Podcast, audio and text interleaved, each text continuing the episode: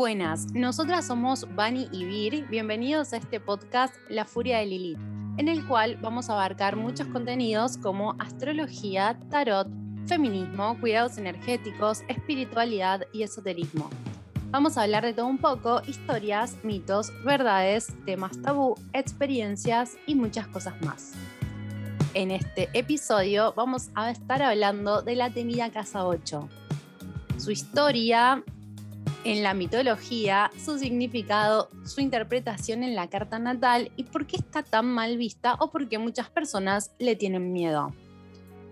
Para comenzar, vamos a hacer una relación de la casa 8 con la mitología griega, ya que el regente de la octava casa es Plutón, ¿no? el regente de Escorpio.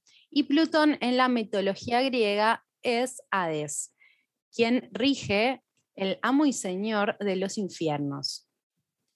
Entonces, vamos a hablar un poco del el mito de Perséfone. Perséfone es hija de Zeus y Demeter, diosa de la fertilidad y el trigo. Su tío Hades, Plutón y dios de los infiernos, como dijo Annie, se enamoró de ella y un día la secuestró. La joven se encontraba paseando por el campo en compañía de sus amigas ninfas y en el momento en que va a agarrar un lirio vio cómo se abría la tierra y por la grieta apareció Hades. La tomó y la secuestró. De esta manera, Perséfone se convirtió en la diosa de los infiernos. Aparentemente, el secuestro se realizó con la complicidad de Zeus, su padre, a escondidas de Demeter la madre, por lo que éste inició largos y tristes viajes en búsqueda de su hija, durante los cuales la tierra se volvió estéril.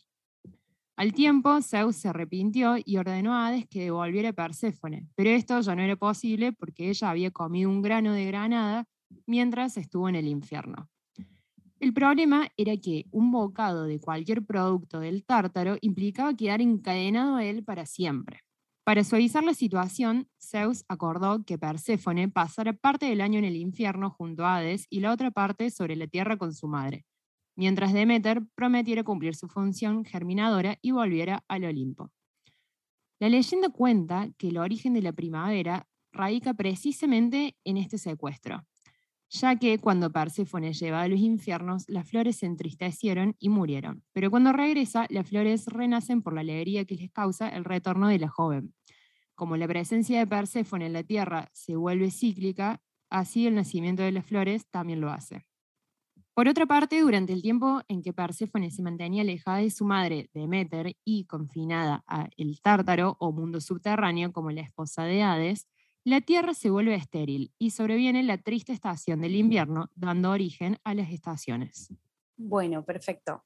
Ahí podemos ver cómo Perséfone, al ingresar al mundo subterráneo, luego, cuando le toca estar con seres, por un lado ya no puede hablar de lo que pasa en el inframundo. O sea, lo que pasa en el inframundo se queda en el inframundo y también Perséfone nunca vuelve a ser la misma, no es la misma muchachita, es la misma chica que estaba em, paseando por el campo con sus amigas ninfas. Ahora es la reina del inframundo y pudo conocer a Hades, el rey del inframundo, en profundidad. Esa es la dinámica de la casa 8, una casa de transformación de lo tabú, ¿no? De cosas que no se pueden hablar, que no se pueden decir, que no se pueden contar. De lo escondido. De lo escondido. Y una casa de intimidad, donde no cualquiera puede acceder a conocer esa parte oscura de nosotros. De hecho, a veces son cosas que ni nosotros mismos podemos eh, ver de nosotros. Tal igual. Bueno, para empezar, rápidamente repasamos entonces qué son las casas. Representan distintas áreas de la vida. La casa en la que se encuentra un planeta en la carta natal va a indicar el área donde ese planeta va a manifestar su energía. Comenzando con la casa 1, que marcará siempre en su cúspide cuál es el ascendente. La casa 8 está asociada a Escorpio, como dijo Vani, entonces representa una casa de agua, al igual que la casa 4 asociada a Cáncer y la casa 12 asociada con Pisces. Es difícil de entender por el nivel de profundidad, o sea, no se puede entender de forma racional. En las casas de agua están los miedos, como hablábamos recién, las necesidades de protección y seguridad que nos condicionan y que nos van a moldear nuestra forma de actuar desde el inconsciente muestran escenarios introvertidos, de vulnerabilidad, como algo sagrado dentro nuestro, memorias emocionales muy profundas. Ahora sí, para seguir hablando más de la casa 8, bueno, ¿Qué podemos decir de esto? La casa 8 habla del oculto, que la única manera de descubrirlo es ir profundo. Eh, representa los recursos que los demás comparten con nosotros, las inversiones que hacemos en conjunto con otras personas, ya sean materiales, psicológicas, emocionales, la ayuda que podemos recibir, las herencias también que podemos recibir de nuestro linaje familiar, eh, que no siempre van a ser propiedades o dinero, sino también eh, mecanismos emocionales o traumas. También es una casa, ya que el regente es Plutón, es una casa donde se juegan relaciones de poder. o sea, porque cuando le damos acceso a alguien a esa parte tan íntima de nosotros, le estamos, estamos cediendo poder. Entonces se juega una dinámica de roles de, de control, de poder, eh, de dominación de alguna manera. Depende cómo lo maneje la persona, estos van a estar eh, fluidos o estancados. Bueno, es que también creo, como hablábamos, eh, habla mucho de la vulnerabilidad de la persona, entonces por eso se da un juego de poder en donde queremos controlar al otro para que no llegue y no vea esa vulnerabilidad emocional en muchos de los casos que habita en esa casa 8. Entonces ahí entra un juego de poder, de supervivencia, de control, de posesión, para justamente controlar esas emociones y esa vulnerabilidad interior. Es la casa donde habitan nuestros personajes ocultos, todos los que surgieron a partir del dolor y de la impotencia, por eso también está relacionado a los traumas. También lo podemos relacionar con los traumas que vivimos en nuestra infancia, juventud o nuestra vida, y también los traumas que nosotros provocamos en otras personas, también lo podemos ver reflejado en esta casa. ¿Está muy conectada al sexo o no? Sí, está conectada al sexo como, por un lado, una fusión energética y emocional con la persona. También eh, entendamos que la casa 8 está regida también por Marte, ya que es el corregente de Escorpio. Entonces nos va a hablar también de eh, la sexualidad, eh, la parte, mm, el instinto, la libido de la persona es una casa que tiene que ver con los procesos de muerte y transformación. los franceses, por ejemplo, le dicen al orgasmo la pequeña muerte, eh, como ese, ese momento donde uno, digamos, pierde una parte de su identidad y se, se fusiona con el otro. Entonces, es una casa de transformación. También acá podemos ver eh, facultades psíquicas que son muy plutonianas. Em, Podemos ver también el gusto por lo esotérico, lo tabú, la psicología. Freud tenía a Saturno en Géminis en esta casa, por ejemplo. También podemos ver nuestra actitud frente al sexo y la fusión eh, con otras personas, la degradación orgánica como en transformación de energía, el instinto para sobrevivir, la pulsión para procrear, Em, también es una casa que tiene que ver con la investigación, eh, con la profundidad. Sí, yo creo em, que el sexo en la casa 8 está muy marcado por eso que vos dijiste de la fusión con el otro. Capaz que el sexo de manera más superficial puede ser, no sé, representado en la casa 5, capaz, o representado según donde tengas a Marte, pero la casa 8 te va a hablar de la profundidad sexual de ese momento de intimidad en donde se comparten y hay un intercambio energético y lo que se genera a partir de ello. También en esta casa podemos eh, tener en cuenta procesos de, mm, de, cambio abrupto, como sería el arcano 3 en el tarot, momentos de purga, momentos de, por ejemplo, intervenciones quirúrgicas o en los tránsitos de la casa 8 hay algo que muere, ¿no? Esas maneras de, morir y cerrar ciclos, pero morir para resurgir con más poder, que también es una característica muy plutoniana, ¿no? Como muerte al estilo ave fénix. Eh, hay que tener en cuenta cuando un planeta transpersonal, por ejemplo Plutón, eh, ingresa, se va a sentir muy fuerte, sobre todo los primeros años, ¿no? Los primeros tres años Em, y hay que ver qué planetas de mi casa 8 natal va a tocar, porque esos planetas van a ser transformados, van a ser dinamitados por Plutón. Entonces ahí podemos experimentar, como habíamos dicho, em, procesos de pérdida, de muerte, que nos conectan con eh, un proceso de, duelo profundo y transformador, donde tenemos que nos ponemos a prueba para sacar todo nuestro poder y nuestro potencial de, de resurgimiento, de resiliencia. Otro punto importante para observar en la casa 8 son los temas de divorcio, ¿no? Eh, cuando, o sea, si bien la casa 7 nos habla de las asociaciones formales y serias, los temas de pareja, los temas legales, en realidad la casa de la intimidad es la 8. Si bien mi pareja formal tal vez está constituida como un matrimonio en la 7, en la 8 es donde esa casa se hace eh, verdadera, ¿no? Porque entramos en contacto con la intimidad. Y también, bueno, y los recursos compartidos, como habíamos dicho, emocionales, materiales, psicológicos. Acá un mal tránsito de la 8 puede indicar divorcios, separaciones, em, sociedades que, que se separan de alguna manera. Hablando un poco más en profundidad de la parte sexual, podemos ver esa energía por el signo de su cúspide o los planetas que se encuentran ahí. O sea, si tenemos a Leo o al Sol en esa casa, nos eh, puede decir que brillamos, eh, que somos más extrovertidos y juguetones en ese nivel de, espacio. Quizás también eh, un Leo o un Sol en esa casa va a mostrarse muy íntimamente, no va a tener problemas para mostrar la parte íntima en una, en una relación de profundidad.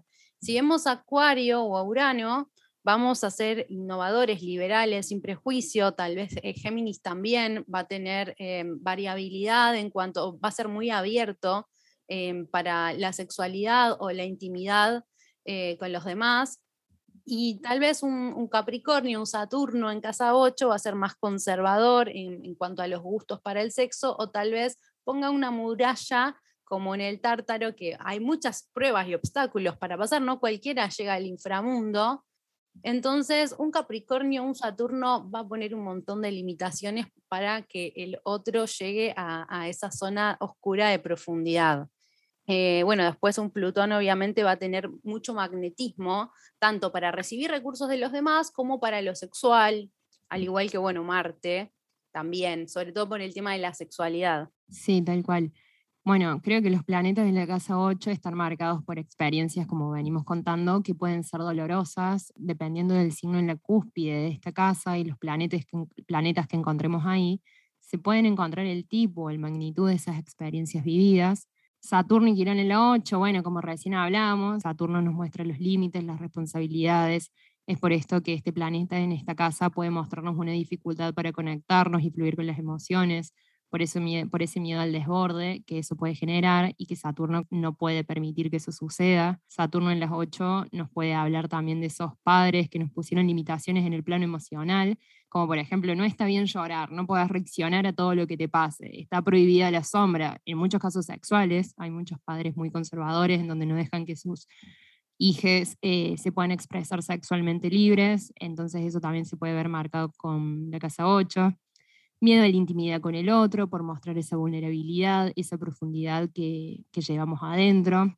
Suelen tener una conexión más rígida y fría, capaz con los sentimientos o las necesidades emocionales propias. Em, pero, digamos, con respecto a la investigación o la profundidad, un Saturno en 8 puede realizar cosas muy duraderas en el tiempo, tiene mucha capacidad también de mm, quizás tomarse de forma responsable eh, los recursos de los demás, ya sea emocionales o psicológicos. Y como le da tanto peso y tanta responsabilidad, a veces directamente eh, no toma esas responsabilidades porque sabe el peso que representan. Bueno, también eh, Saturno en 8 o la Luna en 8, o sea, Saturno hablando del arquetipo paterno, nos puede hablar de, digamos, un padre ausente, ya sea por porque nunca se conoció, bueno, igual que en la casa 12, ¿no? Tal vez eh, un padre abandónico en la 12, pero en la 8 puede ser un padre muerto, un padre ausente, eh, la luna también.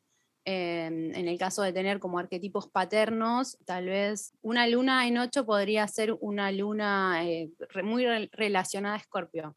Sí, creo que como vos decías, también que lo hablamos una vez nosotros, un padre eh, representado por Saturno en la 8, puede hablar también de un padre capaz no ausente, pero que de momentos está y de momentos no, como una forma de muerte y renacimiento constante en donde claramente puede causar algún tipo de experiencia negativa en el hijo. Quirón, por ejemplo, el excluido de la carta por mostrar nuestra herida, el dolor que tenemos que sanar, en la casa 8 nos va a hablar de una profunda herida emocional, abusos y traumas, lo que va a hacer que sea muy probable que esa persona trate de evitar todo ese mundo con el fin de no sentirlo, pero lo que logrará simplemente es poner, como decimos, la basura abajo de la alfombra.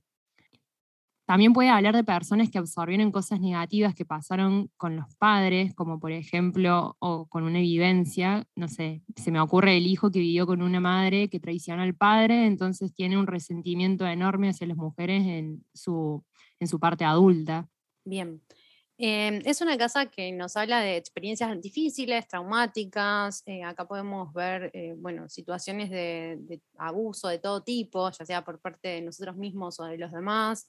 Eh, también eh, situaciones, digamos, de adicciones, como por ejemplo mm, temas de, drogas o cualquier tipo de adicción o compulsión, también por el sexo, depende si está muy fuerte la casa, hay que ver, digamos, qué planetas personales, sociales o transpersonales tenemos en esta casa eh, para entender de qué manera vamos a vivir esas pequeñas muertes que de alguna manera nos empoderan. Es una casa que para integrarla primero hay que hacer un trabajo de profundidad. Entonces acá en terapia, por ejemplo, podemos sacar un montón de, herramientas, de situaciones que están tal vez ocultas. En la casa 8 puede pasar que eh, recordemos cosas después de mucho tiempo, eh, ya sea a través de, visiones, de sueños, de regresiones, experiencias que, que guardamos muy profundo y de repente afloran para poder trabajarlas. Así que el contacto con la sombra es súper importante en esta casa 8, ya que nos va, es una gran fuente de poder, de poder físico, psicológico, emocional y también eh, material, digamos. Acá podemos, sin duda, eh, crear grandes cosas, pero para eso hay que atravesar un proceso eh, de muerte, de, encontrarnos con la sombra, con los traumas, con lo que es más difícil de, hasta de verbalizar y de asumir. Sí, y vos sabés que me pareció súper importante lo que dijiste, que por ahí una persona con una casa, una casa 8 muy fuerte en su carta, creo que una manera de, de poder, no sé si la palabra es lidiar, pero para poder llevarla es justamente con terapia, con terapias holísticas creo que también, porque habla mucho de la parte espiritual, y también estaba pensando que una, una casa 8 bien configurada puede hablar, por ejemplo, de herencias, herencias abundantes, herencias prontas, también de una sexualidad muy activa, de una buena relación con la sexualidad, como hablábamos, eh, una buena conexión con el plano espiritual, por ahí no tanto del fanatismo, sino como desde la parte más pura y genuina de, de todo lo esotérico. Y, por ejemplo, eh, si está mal aspectada, puede hablar también de peleas por herencias, de problemas con la sexualidad, problemas con traumas, como ya hablamos, robos. Intervenciones quirúrgicas, claro. Intervenciones quirúrgicas y hasta puede hablar de la muerte en, en algunos casos también. Bien, sí, y también la muerte, no entenderla como muerte física, sino como eso de, muerte y muerte psicológica, muerte de cuando uno va viviendo varias vidas, y es cambiar de piel, es, una, es la casa de Escorpio, así que cuando los tránsitos de acá nos transforman. Por ejemplo, eh, los tránsitos de Plutón, que son larguísimos, nos pueden dar eh, muchos poderes psíquicos, o sea, también, bueno, herencias, pérdidas, quizás que las pérdidas son transformadoras, pérdidas de todo tipo, ya sea económicas, de vínculos, eh, pérdidas de, seres queridos, que eso te obliga a hacer un proceso de duelo, un proceso transformador y justamente es, parte de, de, la vida, ¿no? La muerte, justamente. Tal cual. Y vos sabés que estaba pensando de que yo tengo una amiga que le hice la carta hace poco y ella tenía la casa 8 muy marcada y, por ejemplo, ella vivió a lo largo de su vida, siempre estuvo presente la muerte, tanto física como metafórica. Eh, por ejemplo, a ella le crió su abuela, tuvo un vínculo como muy fuerte con su abuela y no sé, cuando ella tenía cinco años se murió, para ella fue como un duelo muy grande. Después, esa fue como su primer muerte. Después, a lo largo de su vida, vivió un montón de situaciones en donde ella tuvo que morir, ahora sí hablando metafóricamente, para volver a surgir de una manera nueva. Entonces, acá podemos ver nuevamente cómo la muerte, tanto en el sentido literal como no, está presente. Después, acá, un Venus en 8 eh, nos puede hablar de dinero que, que compartimos con los demás, también del disfrute de la sexualidad de modo muy íntimo eh, por ejemplo, un Mercurio en, la 8 nos va a invitar a hacer un trabajo psicológico muy profundo, a tal vez a fusionarnos en mente con otra persona, poder hablar de, nuestros traumas, de nuestra oscuridad, empezar a reconocerlo. Sí, y me parece también que los planetas que se encuentran en la 8 van a experimentar su energía, pero no sé si es de una manera más introvertida, sino no mostrándose tanto en al exterior, salvo que tengas el Sol o Leo en la casa. Pero, por ejemplo, me imagino, no sé, de repente un Venus en la casa 8 no va a hablar de una persona que muestra su sexualidad hacia afuera tan de manera eh, explícita, sino que capaz en la intimidad va a empezar a mostrarse como una persona súper sexual, súper fogosa. Eh, lo mismo me imagino con un Marte, no va a ser como un Marte en Aries que va a salir a la pelea y al choque, sino que en la intimidad va a ser donde va a mostrar eh, esas ganas de poder, de, muy escorpianas, de control y posesión. Con respecto a la casa 8, también podemos observar como para hacer un perfil vocacional, si tiene planetas como un consultante, ¿no? Tiene planetas como Júpiter, Venus, Mercurio o signos como Géminis, Acuario, eh, Escorpio, van a tener eh, una facilidad para llegar profundo, una cierta curiosidad eh, con los temas psicológicos, la investigación, entonces podemos armar más o menos un perfil que va a estar orientado a los temas esotéricos, a la astrología, a la psicología, eh, esos estudios donde haya que investigar y, también que eh, requieran una empatía, la capacidad de ponerse en el lugar del otro. Bueno, entonces para ir terminando, ¿cómo podemos hacer para evolucionar en esta casa?